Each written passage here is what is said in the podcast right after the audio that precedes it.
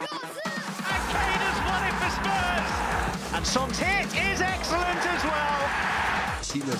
and I'm so happy to join Spurs. to make the fans proud. This is our DNA. We have to protect this club and we need to turn it around. 这次聊点啥？Hello，大家好，欢迎来到新一期的这次聊点啥？哎，我是霸训的这代。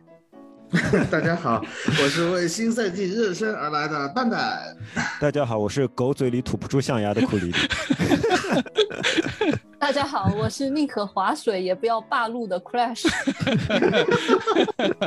哎呀，欢迎几位老朋友又重新来到这次聊点啥，也算是新的赛季一次比较正式的，重逢，对正式的重、嗯重逢。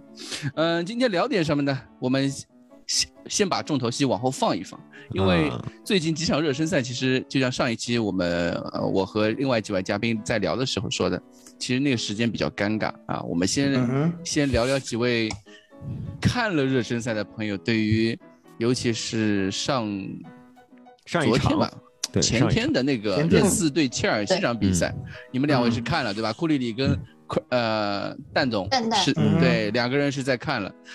我半夜看群啊、早上起来看一看群，哇靠，这是两个人的聊天记录为何如此的惊悚，对吧？对啊是是的惨呐、是的，我总结了一下嘛，看聊天记录以为输了个零比五，结果打开比分一看是个平局，好神奇。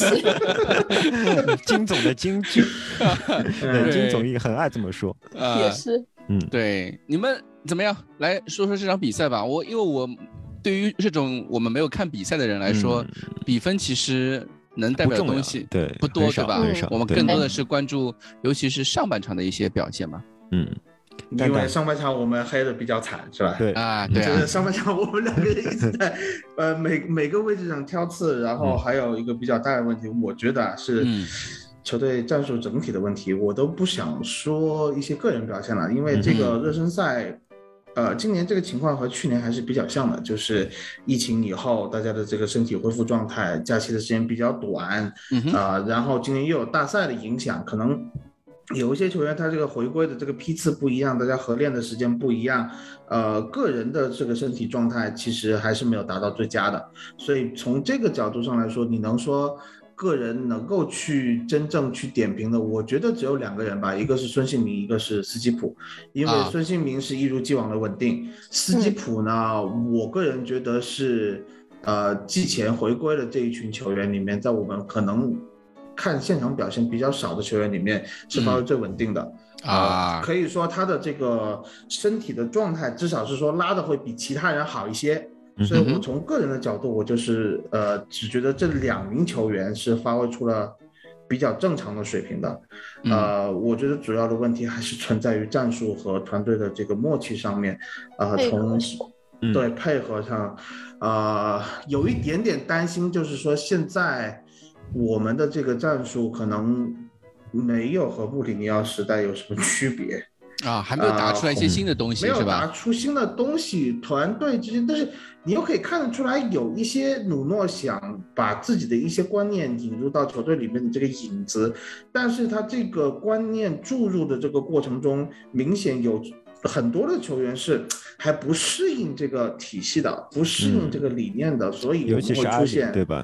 对对对，嗯。就就出现很多的空当，就是我们的上半场，我讲一句实话，就是四三三这个阵型就是标准的四三三，太标准了，以至于三条线是分裂开的，啊，嗯。就你会有点像你去排一个阵容，你在一个白板上面把这个四呃十一个人的位位置给标出来了以后，呃，他们这十一个人除了门将以外，其他十个人就。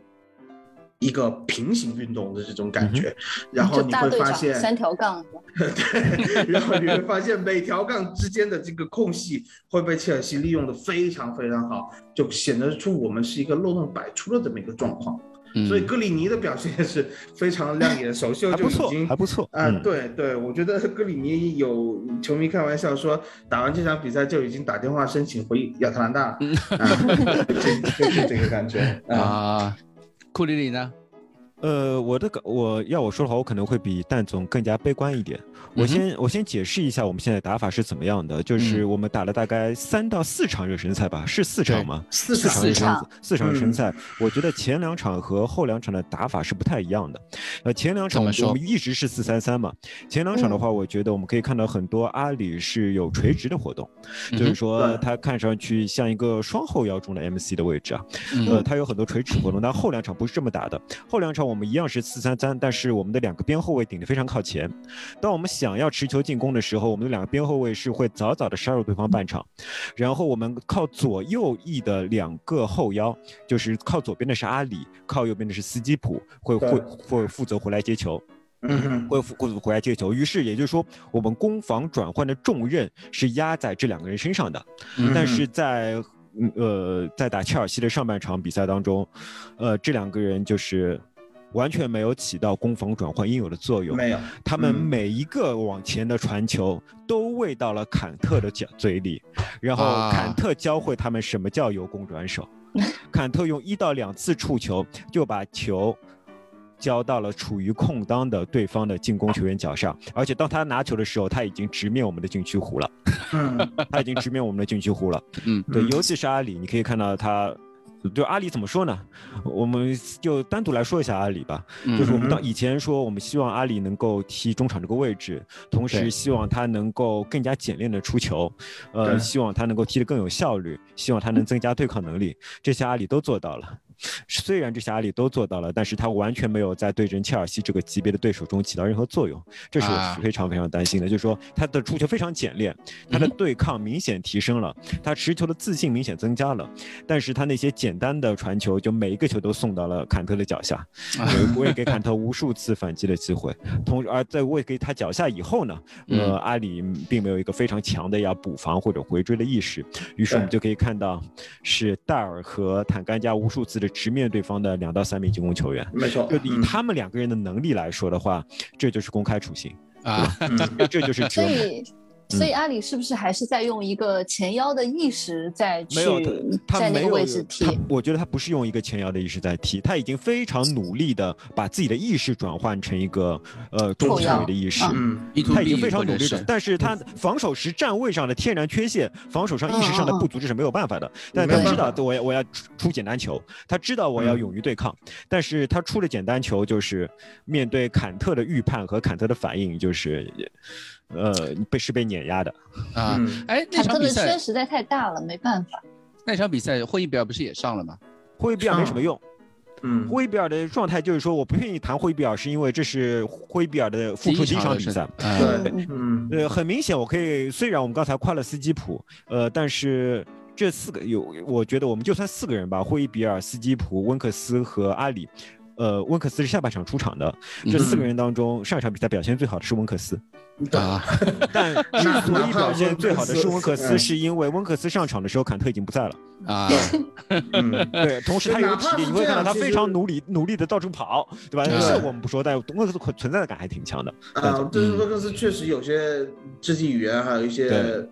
呃，这个防守的这种动作，你还是会觉得，就是他的下限是太明显了，而且他可能会时不时就展现出他的下限，这一点是比较可怕的。就是，呃，霍伊比尔，我觉得，嗯，肯定刚回来训练不到两天的时间就踢这么一场比赛，他能够表现出的一些身体对抗的一些东西已经很好了。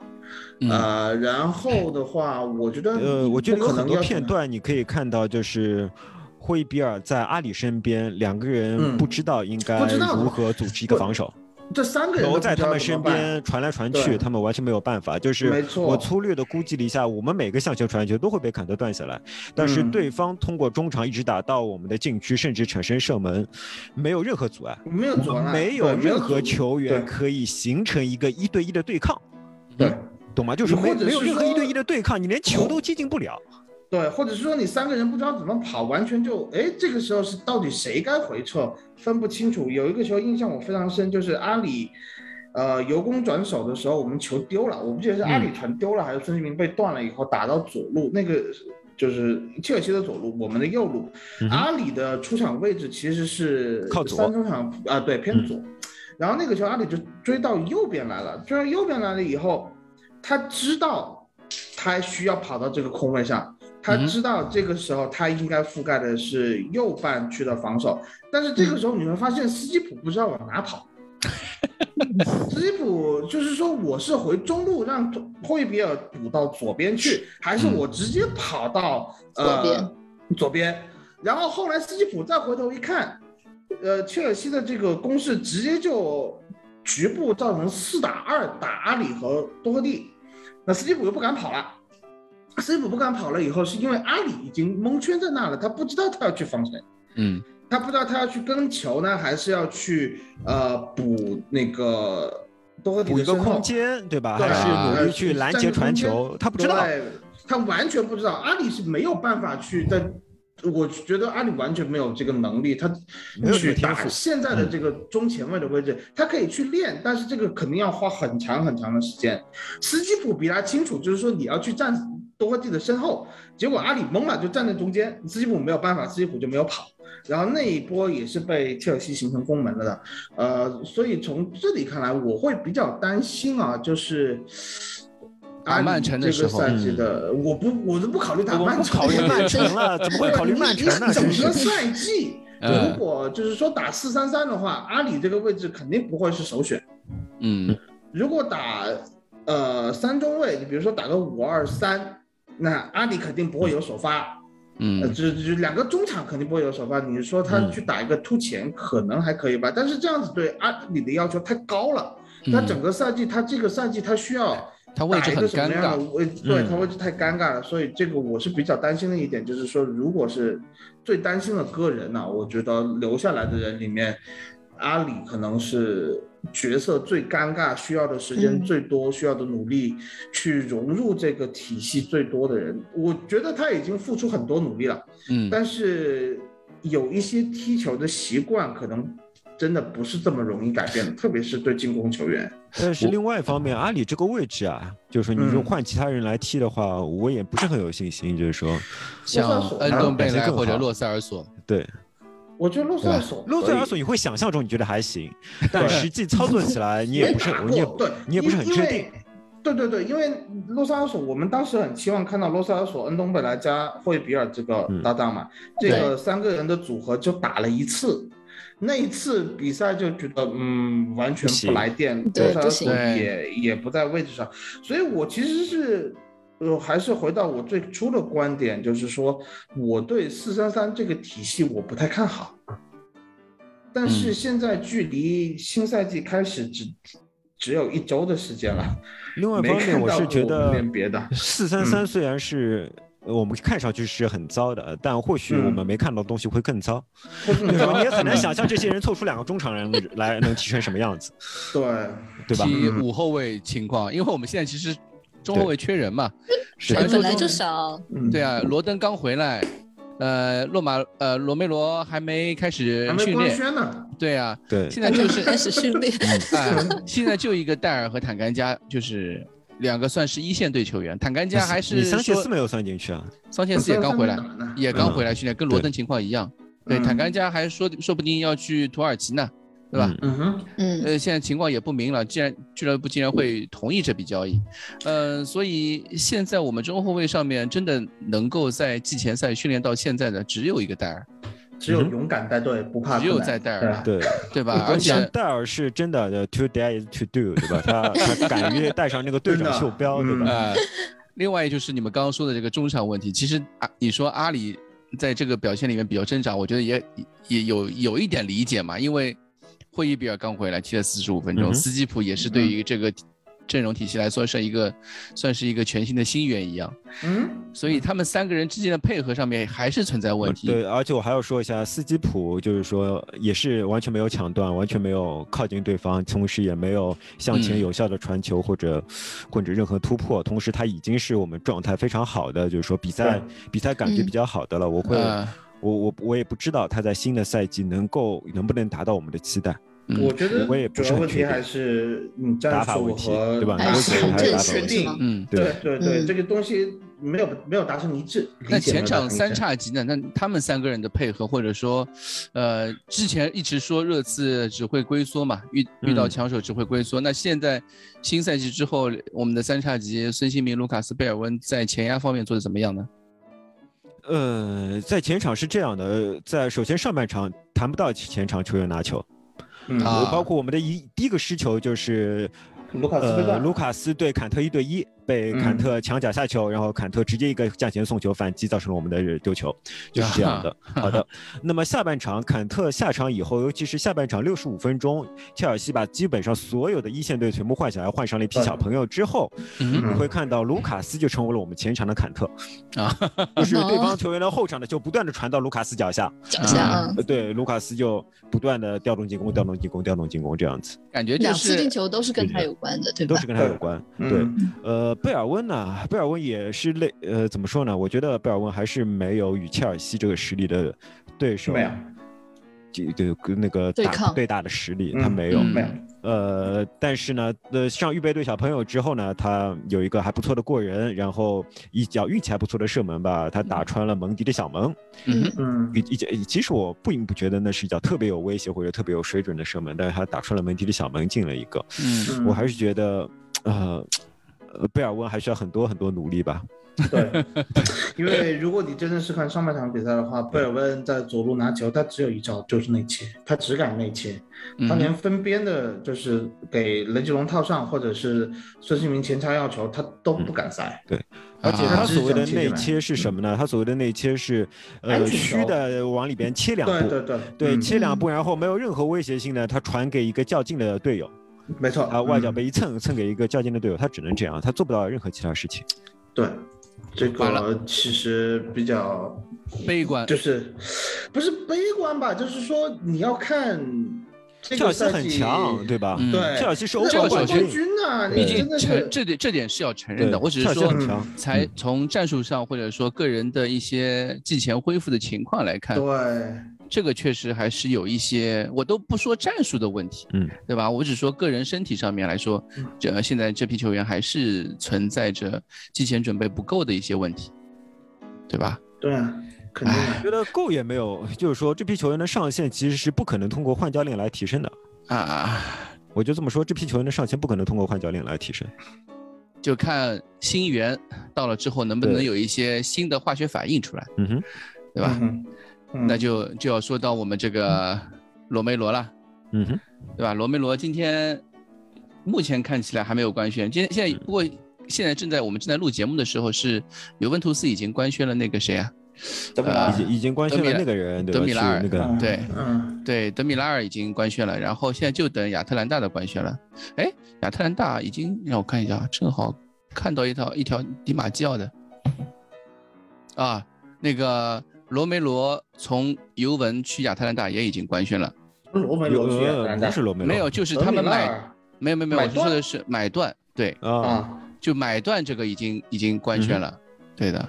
然然后意思就是说，呃，人已经是亚特兰大人了，然后现在热刺再从从亚特兰大手里，买回对，来，嗯啊对啊啊对，罗梅罗怎么说呢？上一上一集我们其实已经聊了很多罗梅罗的事情了，呃，好是肯定好的，对但是可能不一定够，对吧？现在看起来的感觉，对，肯定不呃，够。罗梅罗是一个，就是说他他完全不是后防领袖型的角色，嗯，对就是说打手我角色我我对我看罗梅罗的呃这集锦是看得我热血澎湃，他是反弹道导弹，你知道吗？就是说专门用来打对方导弹，可以把对方导弹打散的那种导弹，就是他又快又硬他是突又，准，对，他就嗯。每人家每个球出来的时候，他都可以抢先一步把那个球断下来。嗯，嗯，非常非常厉害，但是呢，像这样的球员，你需要后面有一个能够稳稳拖拖住他的人，同时有个人告诉他，你现在可以往前冲，或者说在这个嗯。时机下，你暂时先不要冲，你可以稍微等一下或者速，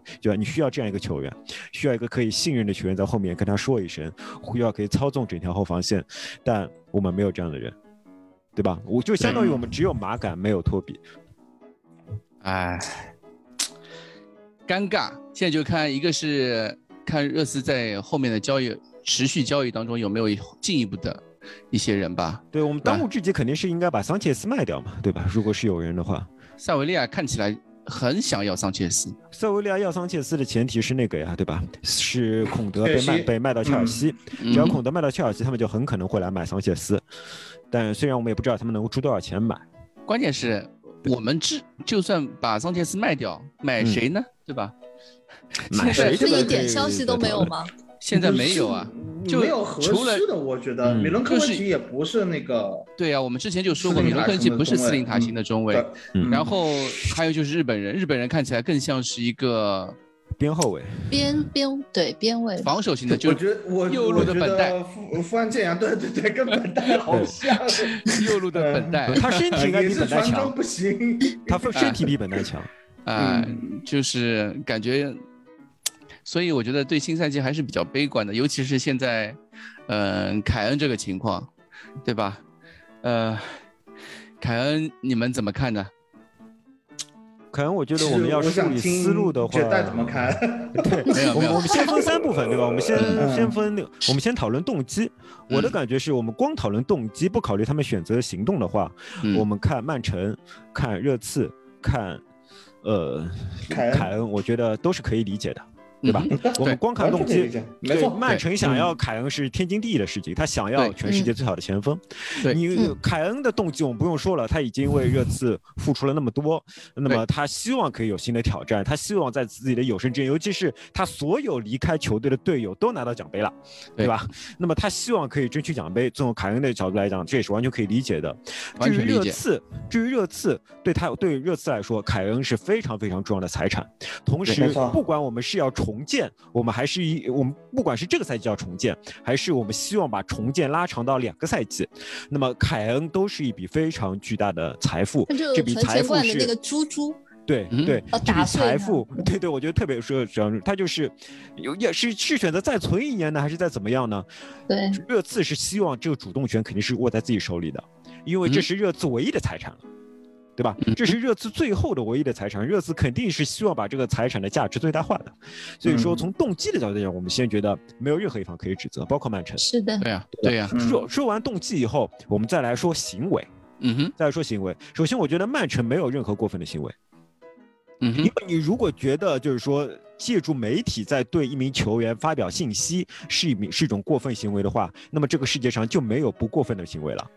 对，每次所有的转会都包含了各种各样的留言，媒体都是操作的一部分，是吧？这是第二，这这第一点。第二点，按照那个相关的法体育法规的规定，球员是不可以私下里直接去与其他俱乐部联系的，除非自己的俱乐部已经同意了。对吧？也就是说，如果曼城做了这件事情，而且你有实锤的证据的话，你是可以去告曼城的。这件事情不是没有发生过。以前切尔西在买阿什利科尔的时候，就有就发现了实锤。呃，他们越过了俱乐部，直接切尔西去联系阿什利科尔，最后就是奥斯嗯切尔西遭到了重罚。嗯哼，应该是几个赛季不能引援吧？我记得具体我记不清了。所以说，如果你有证据来证明曼城确实私下里沟通了凯恩的话，那你把证据拿出来。如果你没有证据说明的话，我们就不能猜测曼城做了这样的事情，因为这并不是一个没有前科之没有前车之鉴的法律，这个法律是可以实现的，对吧？所以说，我觉得暂时我们曼城也不考虑。那么现在最大的问题就是凯恩罢训是不是合适，以及热刺不放凯恩是不是合适？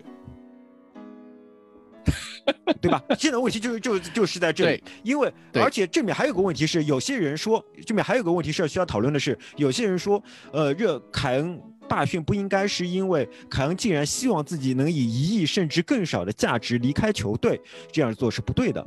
但是这里面又有一个小小的问题在于，呃，当一名当一个球队呃当一支球队报价的时候，其实他报的并不一定是一个最终的价格。对啊，我们最早听说曼城报了一亿。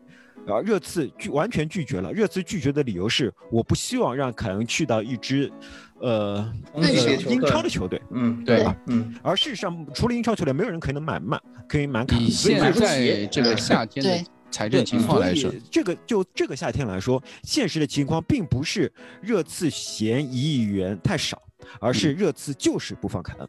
嗯，没错。我们要把这件事情理清楚，对吧？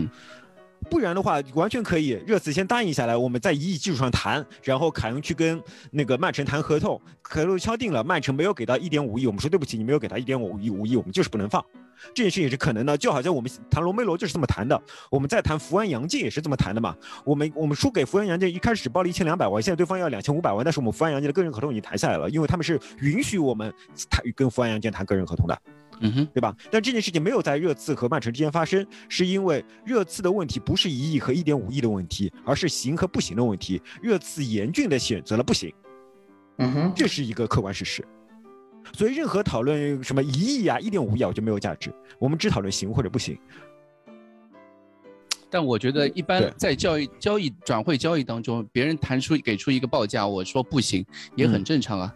你不行，你可以再，你可以继续再报呀。对，现在曼城又报了一点二亿，你还是一点三亿，你还是不行，而且你直接是说我不允许凯恩，就算你出到一点五亿，我也不会允许凯恩加入英格兰以呃以内的球队，对吧？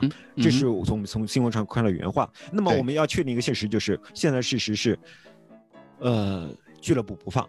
然后我们再看，在俱乐部不放的情况下，你是否可以体谅凯恩的行为？这就是我觉得每个人有不同的看法。我已经说了很多了，我就觉得，呃你们说说你们的看法，我再说我的看法。我觉得我们任何讨论都是以这个现实，这个现实就是说，就算曼城出了一点五亿，热刺也是不放的。我觉得是这个样子啊。嗯，一个球员需要转会，他有很多种方法。嗯，罢训是最后一种方法。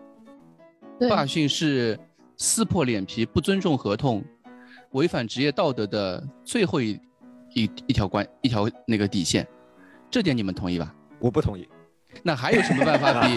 还有什么还有什么比行为比霸训还要严重的？买呃，断合这这并不是，对对，这并不是一个 自己把自己啊买掉。好，我们首先假设一下啊，嗯是，呃，我们非常就是说我记得我们在讨论叫呃关于。呃，在讨论关于我们进入欧超的情况下，经常有人会嗯拿出一个说法，就是说民众与资本家之间的对立，嗯对吧？然后这时候大家都是觉得自己是站在正义的民众这一边，是站在邪恶的资本家反面的。好的，那我接着要问：当一个工人觉得他在合同之内受到了不公正的对待，他可以选择的反抗的方式是什么？很显然就是罢工，上街游行，就是上街游行和罢工。嗯这就是我在英国亲身体验到的事情。啊，我们那时候所有的英国老师都罢工了，他们觉得呃那个相对来说可能是政府给的福补贴不够，关于嗯他们乱七八糟的事情，他们就罢工上街游行。也就是说，就算你有合同，当你觉得这份合同非常的不公正，并或者说你觉得你希望跳出合同而不能实现的时候，你有权利选择罢工。对那么罢工和罢训是一回事情。对的，那哎么问题来好了，，第二件事情，我再说第二件事情。第二件事情，嗯一名球员如果他等到合同期到期以后，他选择自由转会，就可以获得人们的谅解吗？不会的，前车之鉴就是水森，水森完全没有罢训，完全没有跳出合同，对对完全没有罢训，划了一下水完全尊重了合同。对，他虽然在，他即便看上去场上划水，在上上场也是因为球队实在需要他，并且他也为球队刷出了数据。有人说水森的好话了吗？难道大家批评水森是因为水森不尊重合同吗？不是的，嗯哼，大家批评水森是因为水森没有为俱乐部带来他们期望的俱乐部带来的财富。嗯哼是，他们的想法，他们认为水森就是俱乐部的员工，就是俱乐部的财富，就是俱乐部的嗯物质。在这种情况下，他们必须，他们认为俱乐部的每个球员都有义务帮助俱乐部把属于俱乐部的财富最大化。而凯呃，而水森没有配合他们的行动，就好像他们认为凯恩没有配合他们的行动，他们是以这个为前提去批评球员的，是不是？不然你没有办法只呃理解对呃那个水森的批评啊，水森没有罢训啊，水森没有呃那个对合同不尊敬啊，他百分之一百尊重合同啊，而且水森给了呃列维足够的时间让列维卖掉他，他很早就直接告诉列维我不会续约的，这跟索尔坎贝尔不一样，索尔坎贝尔是是一直说我会续约，我会续约，我的心都在热刺，然后偷偷的离开了俱乐部。而水森是很早就说，我绝对不会续约，我绝对不会续约，我不绝对不会续约，我就走，你有本事就把我卖掉。他他没有卖掉水森，他不是没有卖掉水森，他是确实是没有报价。确实没有报价。嗯好，这就是下一个问题，嗯这是下一个问题，为什么会没有报价？我们来讨论这个问题。我觉得热刺的球员在某种角度讲，他们的相比其他英超的球员来说，他们的境遇是比较凄惨的，因为他们进入了一个敲骨吸髓的俱乐部。虽然我用“敲骨吸髓”这个词，我用的比较重，但嗯这并不等于我批评列维。嗯只只是我认为非常巧的，就是列维的行为方式和呃波切蒂诺的训训练方式啊，非常恰好的实现了一个 敲骨吸髓的效果。这个效果不是列维的错，也不是波切蒂诺的错，不是但是哎落实到球员身上，球员会切实感受到自己被敲骨吸髓了。自己变成了人血馒头好。，我为什么为什么要这么说？我来从头解释一下。首先，嗯我们都知道，就是说。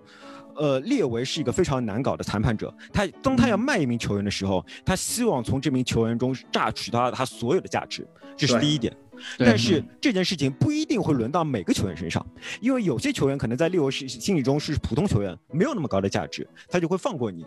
他不会给炸了那么多，比如说像沃克的转会，就是有点类似于这种情况。还有以前我们在清理一些球员的时候，我们都遇到过这种情况，对吧？嗯但是呢，波切蒂诺来的时候，球事事事情改变了。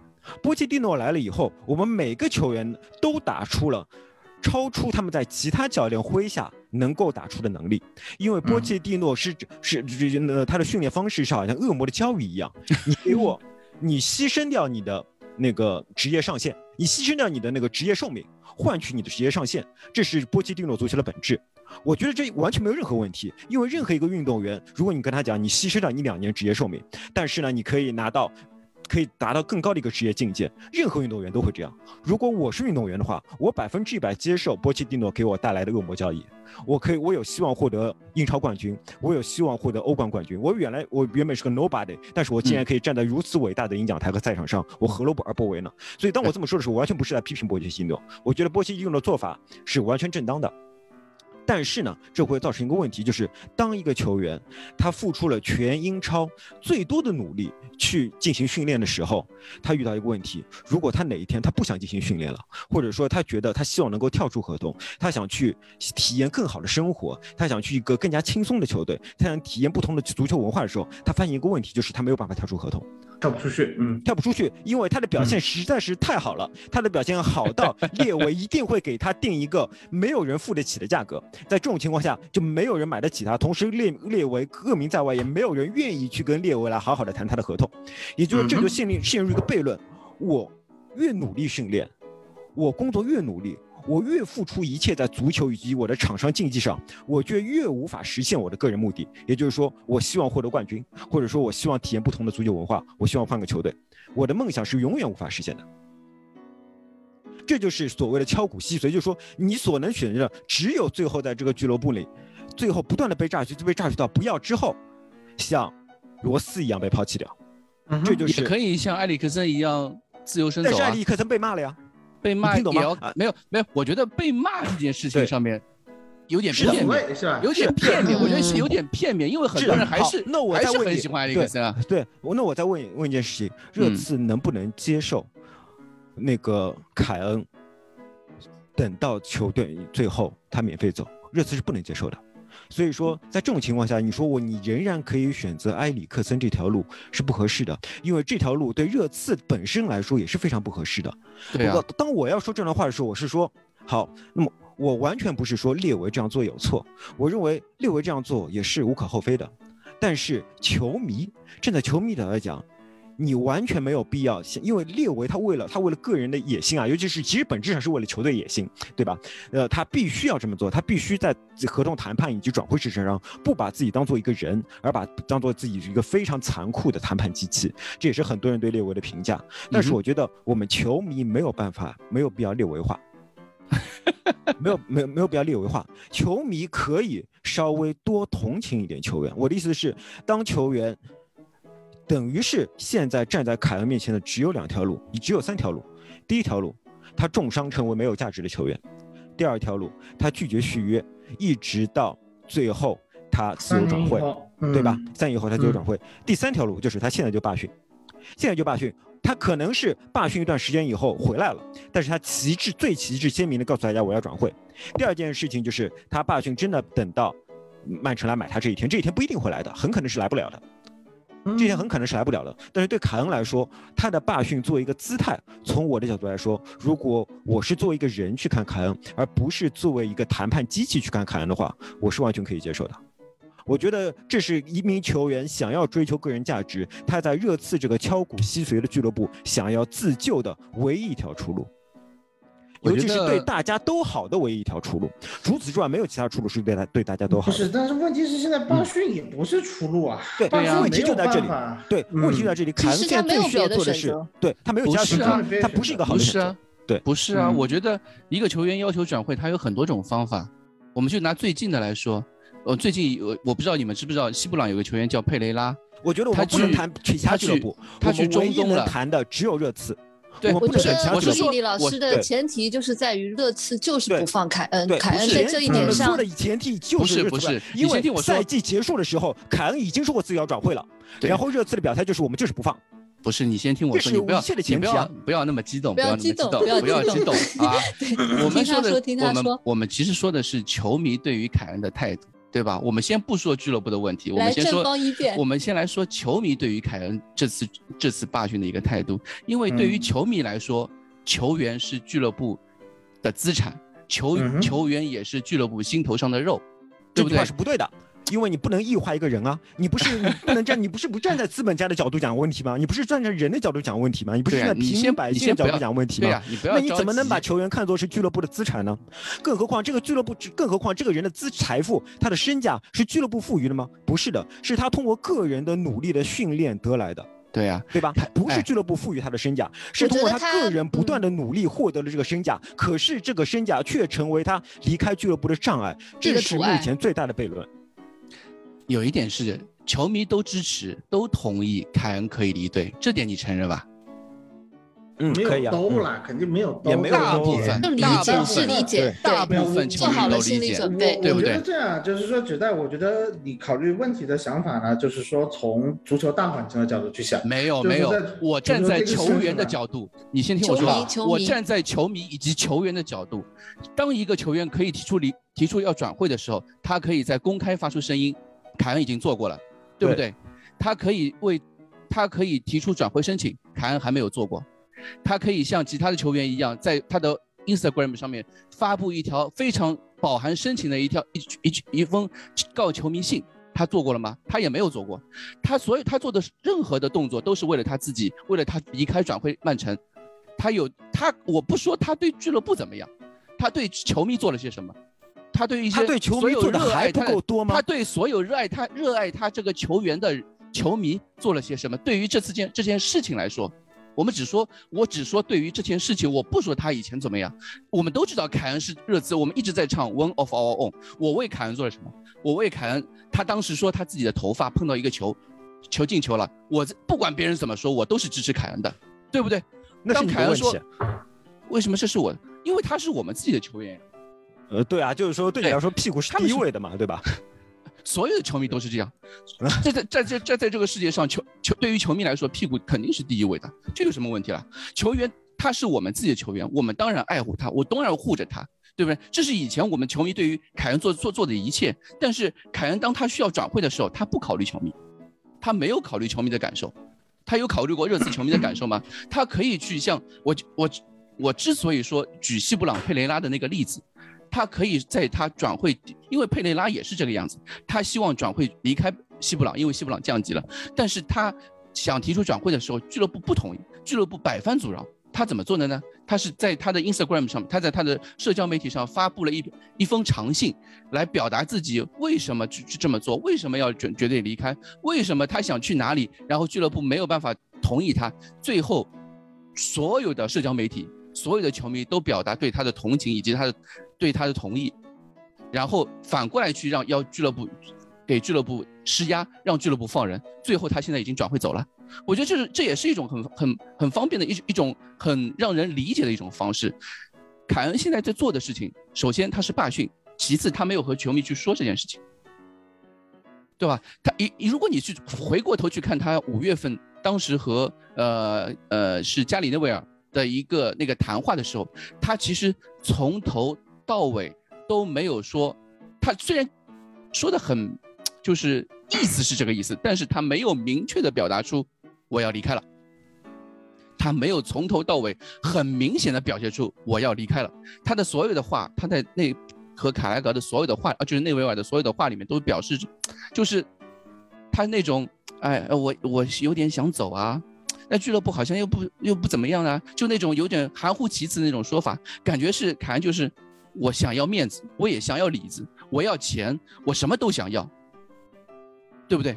就我现在的感觉就是，凯恩在这在这次罢训中给我给我对于热刺球迷来说就是这样一个感受，他什么都想要，他想要钱，他想要凯呃曼城给他的四十万镑周薪，他也想要热刺给他的中忠诚转会费。就是对于转转会当中，他要他不想提交转会申请，这样他就可以拿到俱乐部给他的一一笔奖金，就是热刺俱乐部给他的一笔奖金，这个叫那个忠诚奖金，对吧？他不愿意去走出这一步，他也不愿意去，他所有的东西他都想要，所以这个这也是热刺球迷对他最很愤怒的一点。你可以说出来，对吧？你可以表现出来，你可以发一封强信告诉热刺球迷，你可以当大家都在猜测凯恩现在在什么地方的时候。凯恩不知道，没有人没有人知道凯恩在哪里。有些有的媒体像 D S D S Athletic 说凯恩还在什么在在北伦敦，还是说什么他在佛罗里达，没有人知道凯恩在哪里。那所谓他的他的罢训，你你刚刚说罢工好了，罢工是在球在马路上面，所有的英国人的罢工是在马路上面表现出他的意志和他的态度。但凯恩没有游行，游行是游行，罢工是罢工，对吧？对吧？他们罢工也会，他们有一个声明，对吧？他有一个声明，他表现出我要干什么，对不对？他所有的工会，他们有一个罢工，我的诉求是什么？我的诉求是什么？对吧？对吧？凯恩现在就是他，就是他，就是默默的一个人躲在他的自己的家里，他我不出现，我也不发声 啊！你们球迷自己去猜，你们球俱乐部自己去猜啊！他什么？他的诉求我们都知道，他的诉求是什么，但是他不说出来。问题就在这个地方，球迷需要去猜他的诉求，热刺球迷也好，凯恩球迷、凯恩的人迷也好，他的诉求其实大家是知道的。对对，我知道他的诉求，但是你可以，你可以更明显的表达出来。对不对？哎，不是，这还不够明显吗？从顾立老师的角度来说，你从人的角度来说，就是说我的诉求已经提出来了，我干嘛还要再跟你再说一次嘞？没有，他这个感觉，他的诉他的诉求没有说的特别的。如果你们再去回头去看当时一小时的那个节目里面，他说的很多东西，他说了曼城的曼城的呃那个德布劳内也好，他说了俱乐部的对他的身价的评估，或者是他自己的评估也好，但是他说的并不够明显，他说的很含糊其辞的。一边就是还是那种，他是那种跟一两年前那种态度其实是一样。那时候是欧洲杯之前啊，他肯定不能把这个话说的太明的，不然的话，就是为什么乱七八糟新闻就爆了。呃，先说一下，这就是为什么这次节奏上字幕组没有把这个访谈的翻译到现在都没有放出来的原因，就是因为我怕激起众怒。这这个这个翻译，说句实话，你不管怎么样，现在任何关于凯恩的猜测啊，我自己的感觉是，呃，顾立老师讲的第一点，我觉得从这个出发点想就可以，就是说作为球迷来说，从第一个出发点，每一方就是曼城、热刺、凯恩三方都在为自己的最高利益做出努力，这个出发点来考虑就行了。对，就行了。你我觉得球迷就是看戏吃瓜就可以了。这个东西你没有办法。你再愤怒，你不可能代表列维去谈判；你再愤怒，你不可能代表凯恩去逼宫；你再愤怒，你没有曼苏尔那一点五亿拿出来，一点六亿拿出来，没有任何屁用。就是这个感觉。不，还是有感有区别的。就是当当我们作为海外球迷来说，对于俱乐部是有这种。感受，因为你的你的决定或者你的思想对于俱乐部不会有任何影响，但是对于英国球迷来说，他们不是这样想的。尤其是经过了欧超联赛之后，英国球迷认为俱乐部是球迷的一份子，或者说是球迷就应该属于球迷的，而不是属于资本家的。这是球迷的新想法。俱乐部包括俱乐部在内，比如说凯恩在内，其实都是球迷中间的一员。他不能要求说，不能说你一个球员有自己的想法，而不去告诸告诉给球迷。而自己偷偷的直接去做出这些行为，这是英国球迷对于凯恩最不满的一点。哦，是吗？那为什么那个时候贝尔走的时候也没有写信，对吧？他也失踪一段时间。贝尔回来的时候，你那么爱他呢？那你那我跟你说，我们之前说过，热刺球员之前的明星球员有一共有五个人都是这样走的，一个是贝尔巴托夫，但贝尔巴托夫没有罢训，他是他是在联赛开始之后没有参加，就是当时都是替补，俱乐部要求让他去上场，但是他拒绝热身。这是贝尔巴托夫，后来他转会离开了。后面后面有罗伊基恩，罗伊基呃罗比基恩，罗比基恩，罗比基恩当时也是想去利物浦，但俱乐部一开始是不愿去放的，对吧？但是他直接去和俱乐部去和主，他还是参加正常训练，他还是正参加这场比赛，最后得愿了，离开离开呃呃热刺去利物浦，然后半年又回来。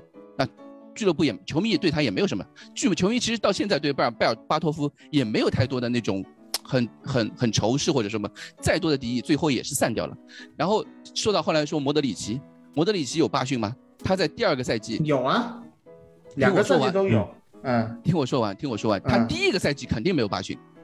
他当时是去跟跟切尔西去，就跟阿布去那个什么游艇上面去谈啊什么。当时回来阿布给报价，当时他还在球队训练，他还参加了季前赛。为什么可以去跟阿布谈呢？这个就是你你说的，我觉得就有一点啊，就是十年前的。转会态度和现在的转会操作已经不一样。就是说，当那个阿布入主的时候，呃，阿什利克尔因为直接去跟阿布谈的时候，就是因为这件事情，阿布被取消掉了。对，所以说，如果说当时莫德里奇已经跟阿布谈的话，就说明莫德里奇是受到俱乐部允许去跟阿布谈的。没有啊。问题是肯定就这样，问题就是没有呀，没有没有，这个能是价钱没有谈拢呀。这个这个事情还是这个事情还是，其实到后来自传的时候才才爆出来。莫德里奇自己说，就是上了阿布的船，然后干了说了些什么事情。但是这个已经过了追溯期限，不可能现在再去谈那个事情，对吧？那当时他们就说，莫德里奇上了阿布的船啊，第一个年夏天，然后热刺不投不放，哪怕切尔西出了四千万买莫德里奇，热刺也不放。然后阿那个莫德里奇只能留一年，留一年之后。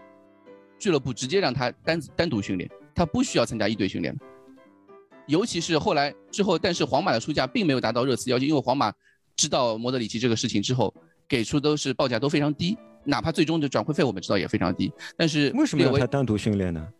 因为那个时候有点像君子协议啊，或者说莫德里奇自己的要求还是承认君子协议了，对吧？对啊。然后莫德里奇啊，为什么那个时候说八训呢？是因为莫德里奇是就是我们要去美国参加季前赛。但莫德里奇说我不去了，因为我肯定要转会的嘛，对吧？那当时就给炒作出来一个新闻，就说莫德里奇罢训。那 anyway，最终莫德里奇还是走了啊，因为其实从头到尾都知道那个夏天莫德里奇是肯定要离开的。然后这是这是莫德里奇，然后到了贝尔，贝尔有罢训吗？那个夏天贝尔从季前赛第一天开始他就归队训练，到甚至跟我们去亚洲去去香港。当时在香港，他也参加完整训练，从头到尾的训练。他一直到了，尽管他当时的用的借口是说他没有参加热身赛的借口是说他有伤，嗯，他用的一个借口，他找了一个借口，他就是有伤，并且呃，当时是博阿斯吧，博阿斯也从头到尾都说是贝尔有伤，所以不能打比赛。一直到了转会的最后一周，大家就去，因为已经开始做很。很细节的讨论或者做一些准备什么的，那出出现了一些新闻，说是呃贝尔没有参加训练，那其实人家是不需要参加训练，因为人家要转会了呀。这个直到最后才发生，而且是到转会转会窗最后一周才发生的事情。但是现在，直到凯恩出现之后，凯恩是季前赛的第一天从头开始他就没有参加训练，这是一个对于球迷来说，而且是我们都不知道他到底现在人在哪里的一个情况下。我们你们都说大家让我们去站在凯恩的角度去想，我同意，我很同意凯恩走。我之前包括我们节目里面我也说过很多次，凯恩你可以走，只要列文放人你可以走，只要你给，呃曼城给出一个让俱乐部，比如说一点一亿、一点二亿，最后列维只要同意了，我完全我完全理解你的决定，完全欢迎你去，就是或者是欢送，对吧？从应该是就是说，呃，凯恩想走可以，他完全可以从热刺。白鹿巷的大门从正门完全走，我会夹道就欢送，谢谢你那么多年为俱乐部、为我们球迷带来的一些回忆也好、奉献也好，所有你的付出我全都买单。你哪怕最后在曼城过得不如意回来，我也 OK，我也会像欢迎贝尔一样欢迎你。但问题是，问题是，凯恩没有考虑到我们球迷到底是怎么想，他从来没有把球迷当回事，尤其是在这一个月发生，或者说这两周发生的事情。你知道我，你你你现在明白我的点了吗？就你们你们会能可可能会认为球迷的球迷在足球这件事情里面算个屁，对吧？但是现在问题就是，不管是英国球迷也好，或者说像我这样的就是热热刺死忠球迷也好，我认为球迷在俱乐部的俱乐部文化、足球文化当中是非常重要的一点。这也是很多球迷很愤怒的一点。你你当然你们可以觉得球迷愤怒没用啊。对吧？球迷愤怒不能影响列维什么，不能影响凯恩什么。但是事实上已经，你们也看到了，例子摆在眼前。球迷的愤怒导致了欧超目前短暂性的流产，对吧？球迷式的愤怒表达愤怒的意见是完全有意义的，怎么能说球迷没有意义呢？足球的最重要的一个东，足球比赛最重要的一个东西就是球迷啊，不能说球迷没有意义啊。球迷表达自己的愤怒很很正常，你不把球迷当人看，球迷怎么会对你表示我们自己的 respect 呢？那么我接下去说一下，我觉得。呃，怎么说呢？我并我从来我并不觉得那个球迷是毫无意义的。球迷当然是非常非常重要的，尤其是整个足球工业的支撑都全部是在球员的是都全部其实是靠球迷支撑起来的。没有球迷的消费，基本上你就很难想象有足球工业，对吧？我觉得这个是完全没有问题的。呃，但是另外一点就是，我听下来是不是只要凯恩写封信你就满足了？就是说凯恩之前为球队。付出的一切，呃，他为球队打进的那些球也好，他一个人苦苦扛着球队也好，呃，这些来说全都没有那封信来的重要。或者说，我可不可以反过来理解，是一个球员正因为他为球队付出了那么多，所以说他非常需要有那么封信来画上一个句号。而一个球员如果他没有为球队付出那么多，如果他训练毫不努力，他如果只是全场比赛在划水的话，他他走，大家就欢送他，他也不需要这封信，对吧？所以说对你来说，这封信就是非常重要的。我觉得是这样子，就是首先他对于俱乐部的付出，他得到了什么？他得到了球迷对他的爱和尊敬，对吧？并且还得到了俱乐部给他的钱。这点其实两方面都有。当他要需要离开的时候，他当当时他当，呃，这名球员他需要离开的时候，他可以有两种做法：正常训练。向俱乐部提出申请，当俱乐部不同意的时候，他可以去写一封信，或者说公开表达他的诉求，和向球迷表达他的诉求。如果到时候得到俱乐得到球迷的同意，得到球迷的同情，得到球迷的一切认可，到那个时候俱乐部还不在，还不同意的话，他可以他可以罢训，球迷完全支持他的决定。对不对？这其实是一个流程上的问题。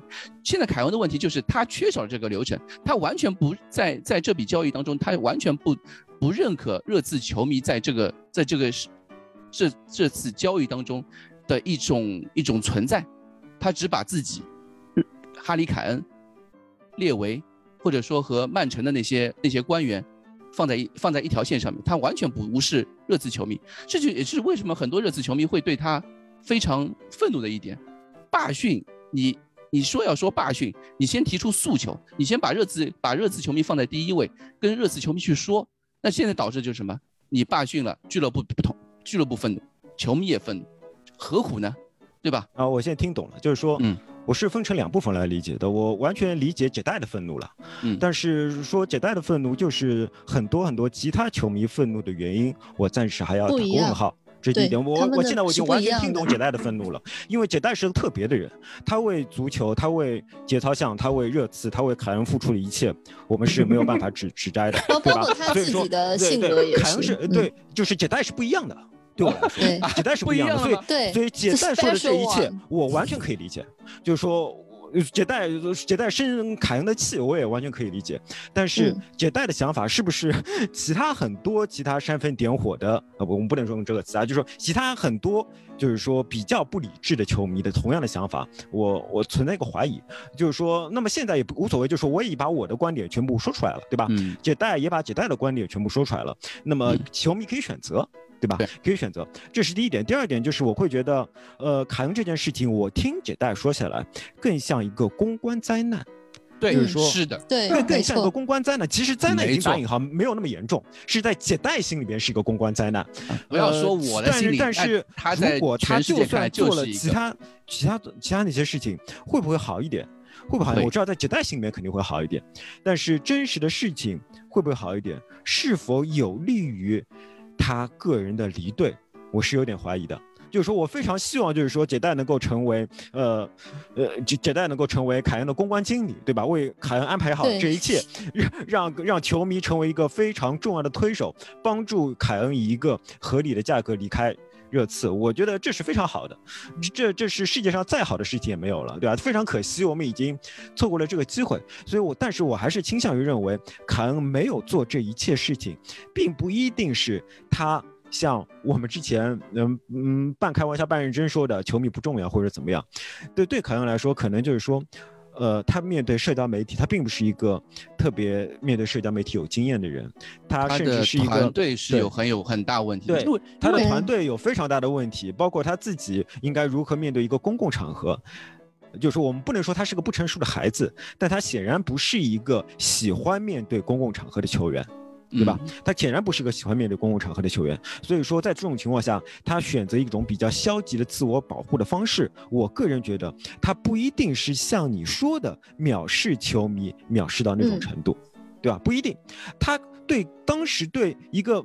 并不习惯面对公共场合的人来说，他对他来说，他最大的悲痛可能就在于他认为列维是一个不可沟通的人，所以说他就只能选择最激烈的形式去整是完成自己的想法或者命运。那么在这种情况下，很多付出了很多的球迷的感情，在这种情况下成为一个意外的牺牲品，这个呃确实是凯凯恩考考虑的不够。周到的地方，我觉得这样说是比较合适的。确实是凯恩考虑不不太周到的地方，但一定要说他完全百分之一百没有考虑到球迷啊什么，我觉得这个指控也稍微有点过头。我觉得我们两个人基本上已经可以把话说清楚了，基本上就是这样一回事情，你同不同意？对，基本上呢，我因为因为从凯恩这件事情上面来说，我看出来了一个就是凯恩自己自身的一个缺点，他心中那个小恶魔，他那个小恶魔因为这件事情。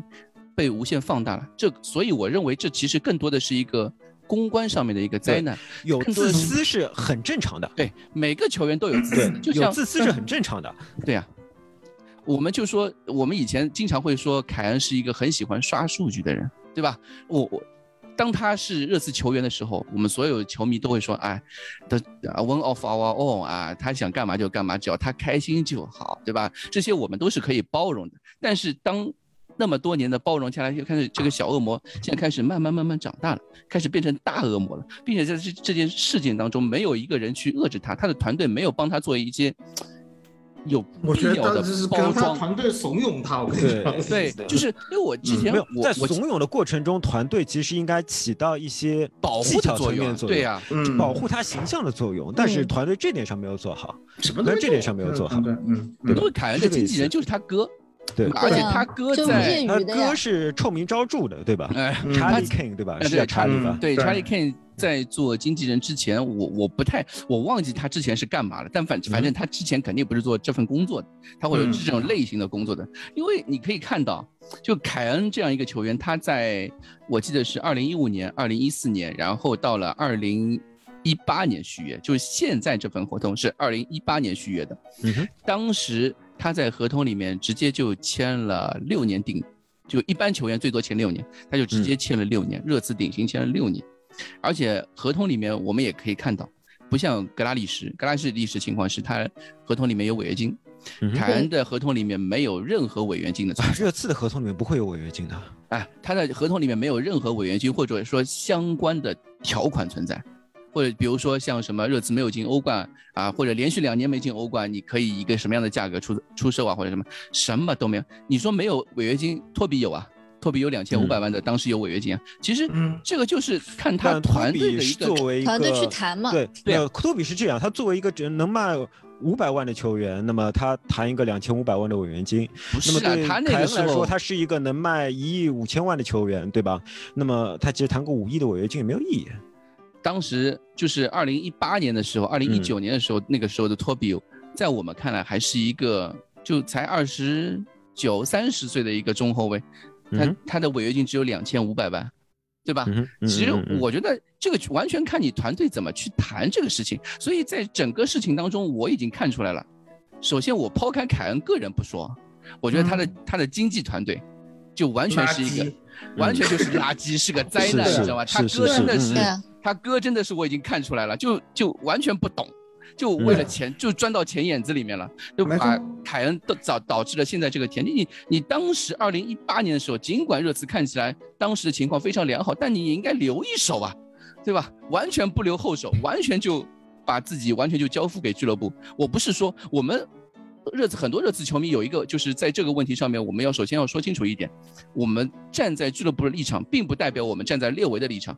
列维这个人，我也不知道骂过多少次，我们也很多人骂过列维，尽管每年夏天的时候都会说列维永远的神啊什么，但是我们还是会，其实更多的时候还是在骂他的，对吧？尤其是这两年的很多操作，我们都不并不满足，并不同意列维的那些东西，但是，但是在这件事情上面，我觉得，就凯恩的经纪人这个团队在这件事情上面是着了列维的道了，对吧？他完全没有去想过给自己留任何后手，那现在把这个把柄全都留给列维了，对吧？你对你怎么办呢？你自己当初签的字，你能怪谁呢？这合同就放在这里，你不认也得搞笑认。的，我觉得最搞笑的是他们居然相信君子协定。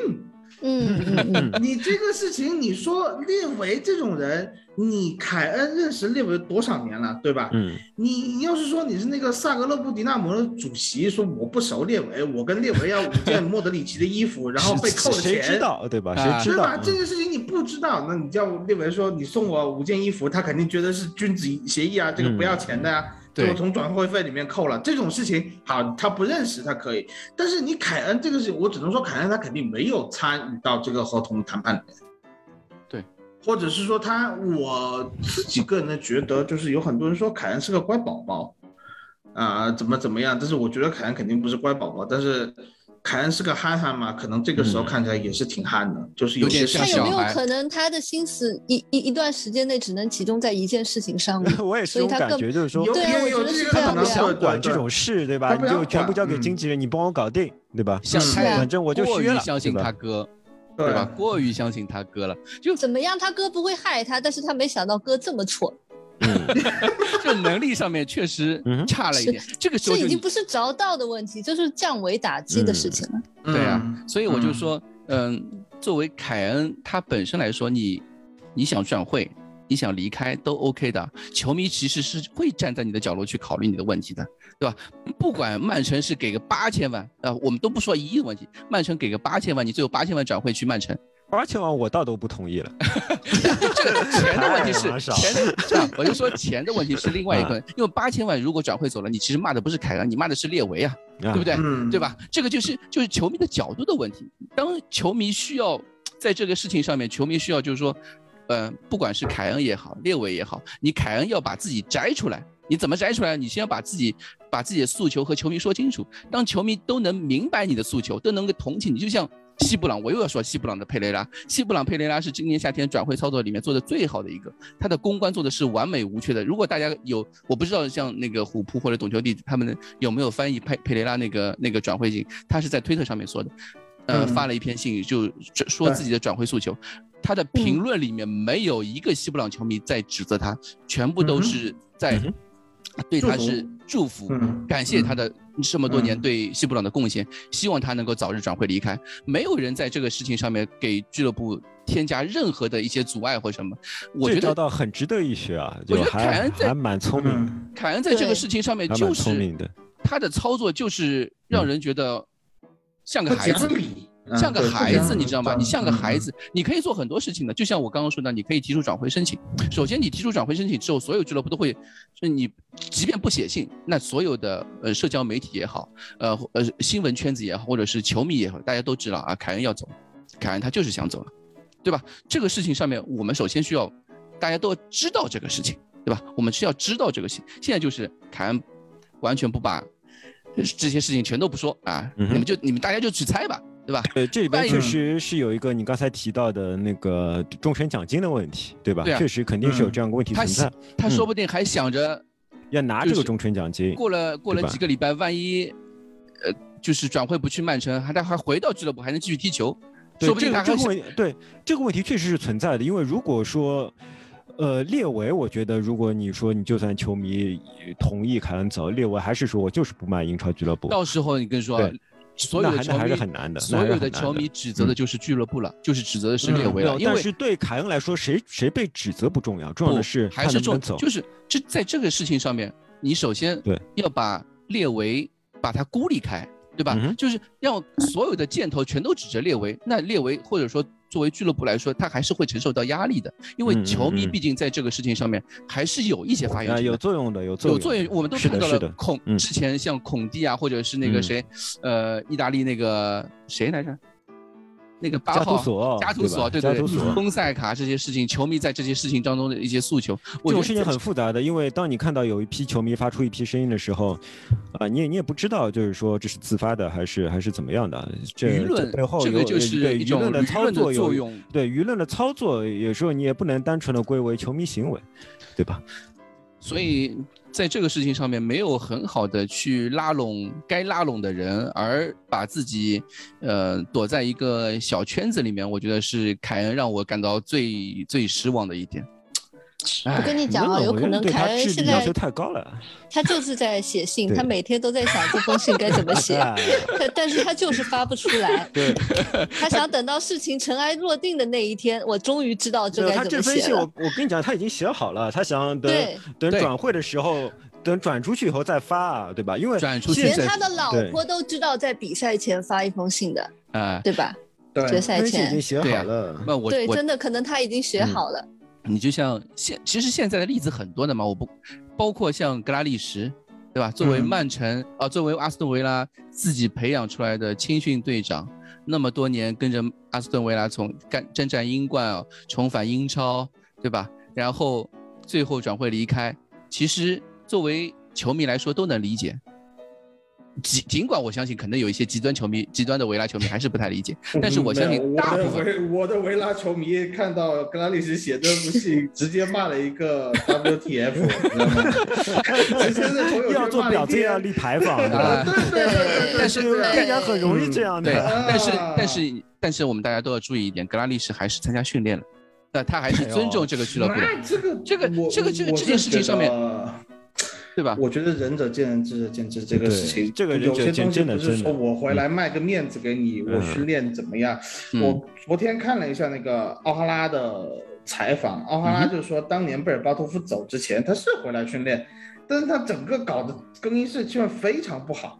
对啊，嗯，如果凯恩现在回来是这个状态，如果是贝尔巴托夫的状态，嗯又另当别论了。我我所以我是说这个事情没有，我们没有办法去看得这么深入。你我甚至就是觉得，你怎么样去看都不会让自己舒心。嗯，作为一个球迷来说，就是房子塌了，对啊，你 塌房了不如去看一下别的，真的是多看一些好消息，就是这个感觉。对，我的想法嗯是，就是说，其实讨论谁的责任相对来讲也不是最重要，最重要的嗯是我们应该想象这个件事情应该怎么被解决，对，怎么应该样的想象这件事情？怎么被解决。我觉得首先凯恩肯定是要回来觉得解决不，了，我觉得解决不了。现在就是就是说我个人认为啊，绝大的反应是说截止日交易是吧？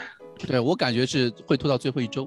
觉得我嗯我看了一下各方面的这个信息，我觉得走不了。我也觉得走不了。嗯，我现在的最大的感觉是走不了，然后他最后他现在写那封信，像 Crash 刚才说的，他可能本来是发不出去。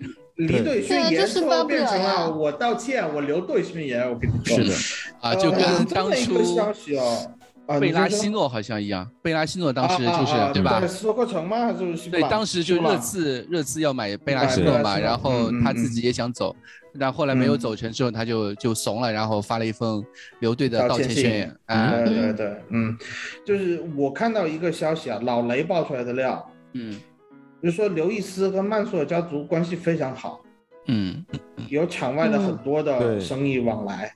对，所以在曼城不愿意这样的一个把事情做得太难看。对，曼城他不会把这个跟热刺撕破脸皮，因为嗯不能说跟热刺撕破脸皮吧，他要考虑他不要跟刘易斯撕破脸皮，嗯，因为场外的这些合作商业的回报比一个凯恩不知道高多少。是的，对，所以我其实我自己看到这个消息的时候，我有点阴谋论，我觉得两家是不是在合起来搞凯恩？我甚至有这样的感觉，你知道是什么吗？呢？那么目的是什么呢？如果要搞凯恩的话，他目的是什么？呃 反正至少是一周获益方呢曼城曼城轻松拿下热刺就是呃受益了，然后后面就没有 别的。哦，我跟你讲，这个根本就不需要什么，对，哎我们场上在就场上凯就轻松拿下热刺就很难。很难赢曼城，对吧？对，只是说，只是说开玩笑一个角度，但是我真的不觉得，我真的不觉得这个事情，就哪怕是凯恩强留一年，嗯我现在的感觉就是。这个事情对热刺来说，对热刺球迷来说，已经不可能往一个好的方向去发展。是的是的对，这是我最悲观的一个事情，就是不行了，这个事情它的恶劣影响比当时埃里克森大家吵起来的那个状态还要那不算糟糕什。么，嗯对，那小根本就不算什么啊，对吧？比贝尔、比莫德里奇那个时候，凯恩现在事情要严重的多、严重的多很多。现在最严重的一点就是，其实并没有什么队真的能买凯恩，嗯，这是真正严重的问题。就是说，那个一台阶是不存在的，可能把自己放在了一个下不来的台阶上。火烤上了，就对他把自己放在了一个下不来的台阶上，这点是很麻烦的。所以说，其实如果是他是最聪明的办法，他应该应该是他已经实现他的态度了，对吧？他已经我们已经知道对他的态度是非常强烈了，够了，嗯，够了，他应该马上回来。马上回来参加训练嗯对对，对，而且我觉得他不他不训练，他哪怕是转会，这都有很大的问题。你什么时候踢得上正式比赛？你的身体状态，我不相信凯恩说，凯恩本身就有这个问题，他对呀、每年要每次休。假回来，休假回来的那个状态，或者说就是所以八月份不进球嘛，啊，嗯这个其实嗯他是是他老问题了。但这时候还有另外一个问题是，热刺绝对不是一支感情用事的俱乐部。对，就是说，如果凯恩回来的话，热刺还是百分之一百希望凯恩能在这个赛季拿出表现，百分之一百嗯会帮助凯恩在这个赛季拿出表现，目的是在他非走不可的可能是下个赛季到明年价凯值更最大的价值。凯恩的合同就剩两年了。对了，明年就到那个是合同生死年，对啊，那个时明候他就有主动权了。对啊，他就有主动权了。呃，一方面他有嗯主动权，另外一方面就是说，呃，既然他有主动权了，那么呃俱乐部肯定不希望他身价太低，哎，而肯定不希望他身价滑坡。假设那个时候疫情就结束了，对对吧？对于其他的海外俱乐部来说，其实他们嗯的经济情况对也会恢复的比较好。是的，啊是的。所以嗯在我的想象中，最好的解决方法是可恩回来道歉或者找借口。他不需要认怂，因为他啊 刚才他是从来没有直接说过 我要转会，对吧？他找了很多借口他，还在找借口对吧？所以这条后路我觉得是存在的。啊，这条后路反而是存在的，就是说他回来，他回来以后跟俱乐部认怂，但是他没有嗯公开认怂，因为没有发生任何公开的事情，嗯，对吧？他是他说不好意思，我知道了或者怎么样，然后不好一一意思，我知对道了。对对对，然后一切如旧，然后呃，一切如旧，但球迷还是不一样的。个夏天就是我觉得就是凯恩在这件事情上面，他把自己的在热刺这个圈子里面，对于尤其是一些热刺球迷啊，或者说俱乐部的一些呃管理人员，其实他是对于他们的伤是就是伤害是比较比较重的，因为我们以前像一些热刺民宿啊，对吧？你可以看到呃莫德里奇啊、贝尔、呃贝尔巴托夫啊、罗伊基恩这、呃罗比基恩这些这些人，最后回到俱乐部的时候，其实球迷对他们还是比非常的那种欢迎的。但凯恩嗯这个事情上面，在这件事情，因为他我无我跟你讲视了球迷，不一定的，下个赛季凯恩开始进球之后，你你又唱歌了，对啊，莫德里奇当年也是被虚过的。啊我刚没有凯凯恩开始开始进球，你就开始唱歌，嗯，当时我因为，所以我这个也是我记得是赛季结束的时候，我就我就说了，凯恩很有可能是呃赛季转就夏天转会不了，然后等等某一场比赛他下半场替补登场的时候，全场白鹿巷全场起站起起立鼓掌啊，感谢你，欢迎你的回归。但是这个前提是当时他没有罢训，因为我们都知道他想走，但是没想到他走的那么的、呃小孩子气，呃表现的如此的业余，这个是球迷没有想到的。所以我觉得他在这热刺球迷的内心中的一个减分已经减的非常多，不再是那一个就 one of our own，或者说是那个无法替代那个人。球迷的感情是很容易去就转移的，像现在罗梅罗来了，对，但是也很容易回来嘛，也很容易回来嘛，很难说。我觉得这个事情真的很难说，除非阿德巴约，只有我跟你说，只有那反正现在能做。一说到阿德巴约，我就想起来，就是哪怕是阿德巴巴约这样的球员，他在热刺还是有一天叫什么？那叫那句话叫什么？做一天和尚敲一天钟，对吧？嗯他也没有去做一些很出格的事情。所以我就说，凯恩现在能做的，就带领这个赛季留，如果能想赢回热刺的球迷的心，那就是这个赛季留下来带领热刺拿一个什么欧会杯冠军也好啊，足总杯冠军也好，联赛杯冠军也好啊，然后到明年夏天离开，明我跟你讲，年夏天离开。其实对热刺最好的是现在卖掉他，然后重建球队，就是说没错，很难的，很难的。嗯你现在这个只靠事情很难他，这个事情真的很难。还有我们现在嗯手里这些人。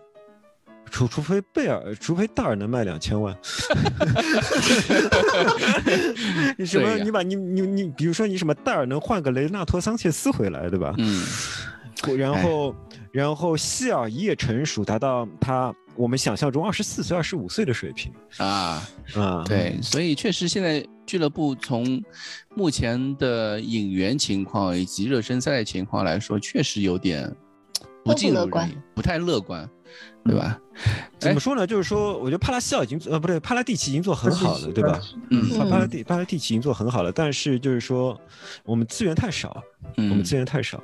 Crash，你怎么看凯恩的事情？我们一直没有听到你的看法。就其实都被说完了呀。嗯，女性的视角，没有说完归说完，你可以说你你就是说你的想法，或者说你更赞成谁，对吧？嗯我其实就是两边就各一半这样子，嗯我一直都是属于中立的一个态度。我我我感觉我不管是这在这件事情的立场，还是这个世界上所有的有分立场的立场上面，我都是属于两边我都能理解这样子。其实对于凯恩的问题，我觉得我从上赛季最后一个主场比赛就做好了心理准备了。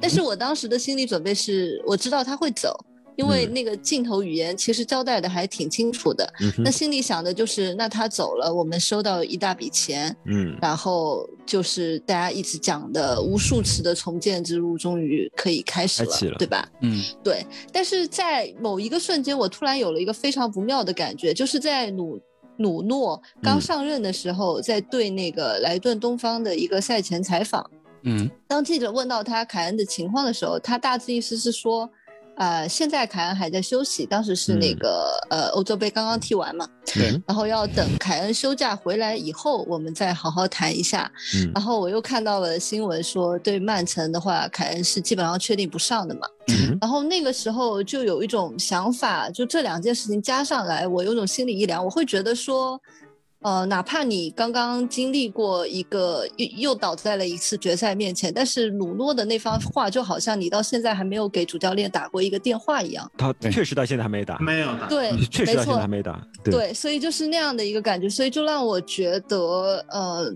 呃，OK，就凯恩可能会把这件事情做得很绝，就是我当时已经有一个这样的预感，但是我没有想过是罢训这样的事情。就像我刚才描述的，我感觉 就跟饭圈其实蛮像的嘛，球迷就是饭圈嘛，你的偶像好像塌房了，因为他给人的一个人设就是一个勤勤恳恳、非常职业的一个球员，对吧？对我们会觉得说罢训就是一件很不职业的事情嘛。对英格兰国家队队长，嗯，对，因为他他的形象不仅仅是热刺这一边嘛，他其实对于整个英国民众的形象都是很正能量。对，好像也是像库里里老师说的，反而你是一个很正能量的人，然后你一旦就是你到了一个死循环里面，你反而是没有办法为自己说话的。对对，没有办法为自己辩护。对对你没有办法为自己的任何嗯行为做一个辩护，你只能越做越好，然后就越对榨越干，就是这样子。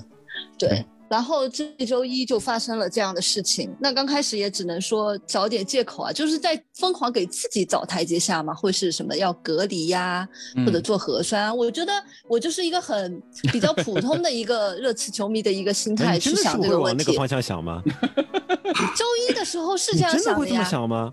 周一的时候我真的会这么想，我不相信他会罢训的。是吗？我直接我，呃当他就是说在，我就从来没有想过他会回来，啊，我从来没有想啊，过他会回来。没有没有没有，我周一还觉得他下午会来的。我不是周一啊，我就我就 下午会来对的。对，我不是周一啊，我就是从欧洲杯时候我就从来没有想过他会回来，我觉得他很可能就是不想回来的。嗯，嗯，因为因为你已经肯定了那个前提是在于热刺是不放人的，我没有想到过这个的。这个是今天你说了之后我才想到过的。我以为热刺也只是在一个谈判的过程中，我是觉得他会接受曼城的报价什么的。我觉得他只是觉得价格不够高而已，甚至都不是英超对手的问题。我以为他只是单纯的认为钱不够多，哎，凯恩还没有到达他的那个目标。那就是到后面的话，我我接受了这个事实，就是他真的罢训了。我是觉得挺不可思议的，我还是到现在我都还是觉得挺不可思议的。就我不觉得事情，嗯，没错，这件事情非常的魔幻。但是真的要去怪的话，就是大家刚才讨论到的，我觉得他就是在一套完全业余的经纪团队的操作下，做出了一个非常下下策的选择。对。为什么我说他没有别的选择？是因为我觉得真的你不知道该做些什么，这好像就是唯一的一件能够让这个转会有所推进的一个选择。发一封信，嗯，OK，球迷是会有力量，但我并不觉得球迷会对列维，我觉得列维才是那个比凯恩更不在意球迷的人。嗯嗯。我觉得列维才是那个他会比凯恩更不在意球迷的人。我不知道凯恩现在是怎么想的，因为他没有说一句话。但是也因为他没有说一句话，我还是保存着希望在这里的。我是觉得他只是还没有把那个话说出来，他迟早有一天会给我们一个交代。嗯，对，是这样。不能说就是说他完全不重视球迷，应该说的是在现现在这个关头上，球迷不是他首要考虑的因素。是的，我是就像我刚才讲的，我觉得他就是一心没有办法两用，他可能还没有从那个失败中走出来。而且他不不知道社交网络规则，不知道社交网络。是他缺一个接待嘛？对，你也讲了，他真的缺一个接待。这些事情基本上就都不怎么存在嘛，对吧？就是说有社交网络存在，而且是有人，恰恰是有人在 在之前做了一个很好的案例出来，才可以用了用它与它来做一个对比嘛，对吧？对，人就怕互相比较，对吧？尤其是现在，我觉得有一点我不太认同，就是俱乐部不是一个不太认同呃社交媒体的一个人。热刺这支俱乐部，你说列维吗？我是说热刺这个俱乐部，因为嗯，在这一点上面，我相信列维也是这个样子嘛。就是俱乐部首先是一个非常重视社交媒体的，而且是非常把社交媒体看得非常严肃的一个。俱乐部是非是非常重视俱乐社交媒体的，我同意的。我是说凯恩他。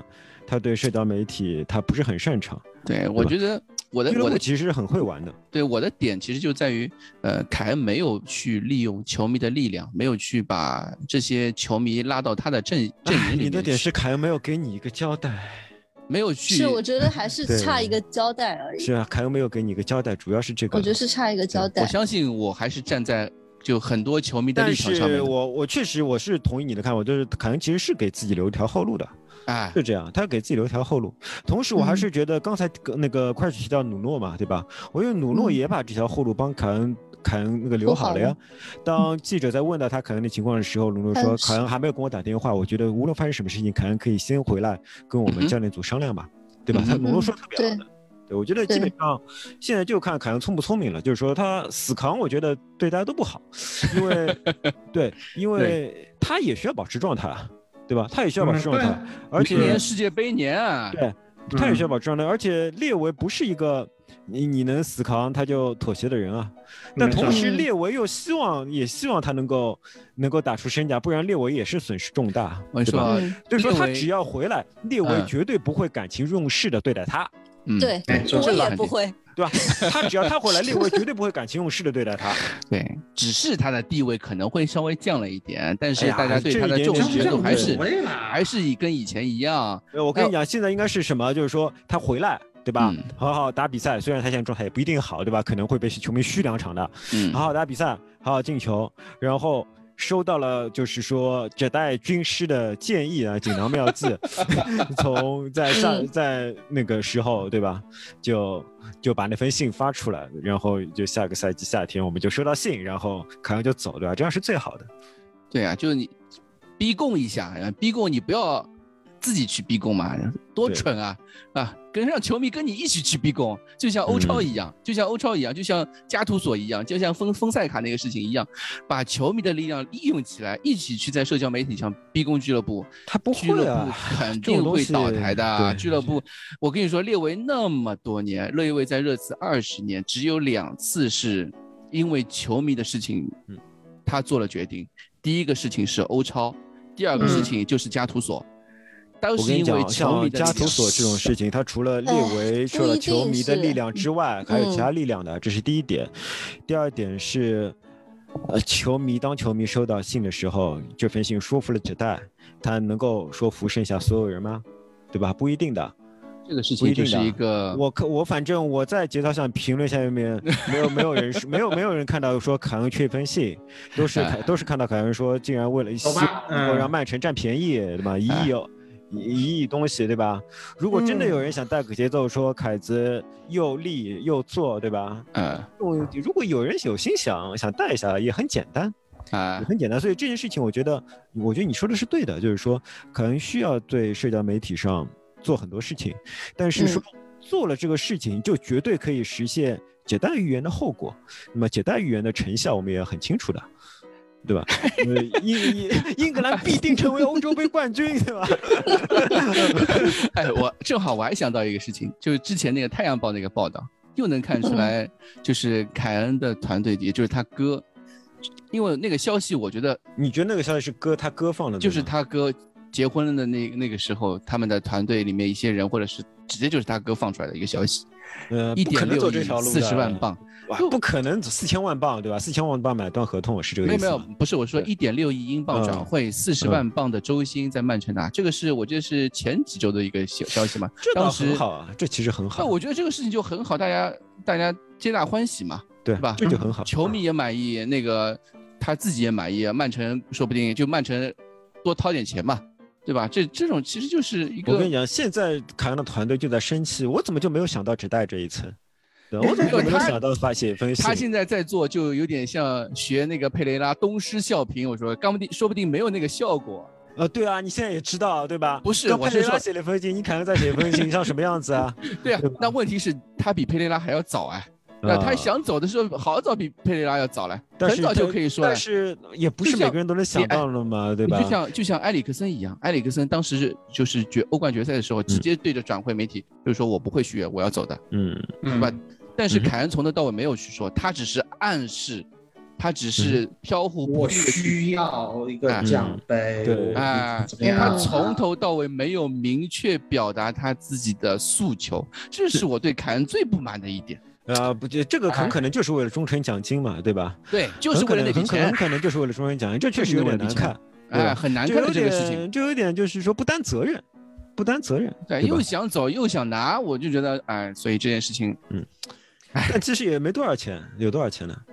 哎，一两千万总归是有的，这个这种事情，那还蛮多的，那还对于一个球员来说，他签的合同里面这一两千万那不太好，可可能是那个教他的，可能是穆里尼奥教他的，对啊，穆穆里尼奥那时候主动离开国米，还要从问国米拿终身奖金呢，我跟你讲，因为他觉得我帮你拿了个欧冠有功的，你这笔钱还要给我。以上这段话仅代表库里里本人立场，与节操项无关，与这次聊点啥无关。好了好了好了，我们今天又聊了很多，特别是凯恩这一趴，我们觉得说的够多了。可以了，我觉得基本上说透了。对，是的。好的好的，我感谢库里，感谢蛋总，感谢 Crush 再一次。哎，我扯一个题外话呀。啊，你说。等一下，就是我今天突然想到一个事情啊，我觉得那个一九年的欧冠决赛是不是就跟潘多拉魔盒一样？就把把牛鬼蛇神都放出来了吗？没错，而且是把人的心魔都放出来。是他一开始是天上掉下来的一个礼物嘛，就那种感觉。是的，是的，是的。然后就所有的问题都出来了。我觉得是新球场。如果没有新球场，如果没有新球场的话，你次已经不知道拿了几个冠军了。可能欧冠有几个冠军，我觉得可能欧冠和那个都来了。呃，是最重要的时候换血期的时候没有换血，全的全所有的钱都放到新球场里边去。嗯，对对对。对，就像莱斯特城那个时候是一样的嘛，对吧？莱斯特人真的，莱斯特人好像躲不过呀。好像最近说是要扩建球场了嘛，他也只是扩建，他根本没有重建。哎，没有最新的这这种这大工程其实，就我还看到一个采访，就是说，呃，有人讨论热刺这家俱乐部是不是经营不善。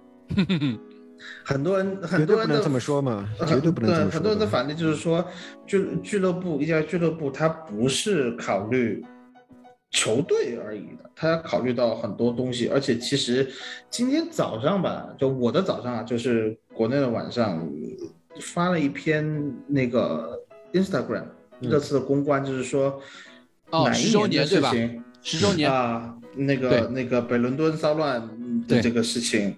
对，嗯，我一直是坚信列维是想当伦敦市长，这是我的，这是我的概念。他他至少现在他现在在往哈林盖区区长这个方向在努力，嗯啊，所以有一些东西从俱乐部的宏观角度来说，因为我们不知道，我们只是想纯粹的去啊。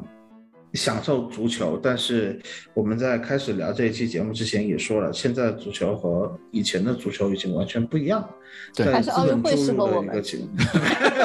奥运会要要纯粹一点，其实奥运会也不也不纯粹。现在体育环境就是这个样子。你不能看微博，对吧？你不看微博就不看微博呀，不要看微博对，你不看微博还可以啊，还可以。对的，对的。对啊，嗯。现在体育就是就也不能去看社任何的社交媒体，单纯的带着就是自己去看。你要有。我觉得央视新闻都还可以看一看。央视新闻还是比较严肃的。人民日报体育我觉得也能看一下。对。是 是是是是，真必须要看这个。嗯嗯，对，就单纯的坐在沙发上面去享受体育节目，是一个蛮让人舒服的一件。我前两天也在听一些播客的时候，他们都在说回忆十年前、二十年前的时候，当时的奥运会不是当时的体育转会新闻就是，哦，热刺买人了，热刺卖人了，那从来不会说什么哎，热刺看中谁了，热刺对谁有兴趣，都是突然就第一天就今天早上广。电台里面发一个消息说热刺今天买人了，晚上就看到他已经拉着围巾在那个白鹿巷里面已经拍照片了，就这样一个状态。我觉得就很多球迷会怀念怀念过去那个那些时代，也可能也会怀念，对吧？没有人会报道没有罗马诺这种人的存在，我就说，哎，对，就是可能会觉得这个就是社交媒体的嘛，社交媒体的利处和弊处，弊端就在这个地方太多，没有办法，你只能适应。哎，这个也是新社会就是这个样子，所以。公关很重要啊！热刺这一年经历了多少个？这两年吧，从穆里尼奥来，或者说从那个波切蒂诺走，那个时候就开始。嗯，我数了一下，我认识认识列维，认识热刺这支俱乐部，追随那么多年，十十多年以来，第一次经历那么多的公关灾难。都是从都是这两年发生的。你本来说都要都是从什么？都是这两年发生，都是这两年发生的。对，都是这两年发生的。发生那么多事情，像凯恩这个，他等于是一把什么那个那那个叫什么达摩剑，对吧？一把双刃达摩剑。又伤害了自己，达摩克拉斯之剑，对吧？又伤害自己，又伤害这不是双刃剑的意思，这不是双刃剑的意思。对，他是一个王者，就是说你要站在王者的位置上，你就要承担王者的风险，因为每个王者的头上就都是垂着一把剑。对对对，感谢库里里老师的科普啊！反正我我我就举这个样一个例子，他就不仅伤害了俱乐部，也伤害了自己。他想做这些事情，但是方式可能上面。还是可以有迂回旋转的余地的。好，呃，我们这一期节目就到此结束了。嗯，好，再次感谢大家。哎，等我说了两次感谢，两次再见。对，好，对，好，谢谢大家，拜拜，拜拜。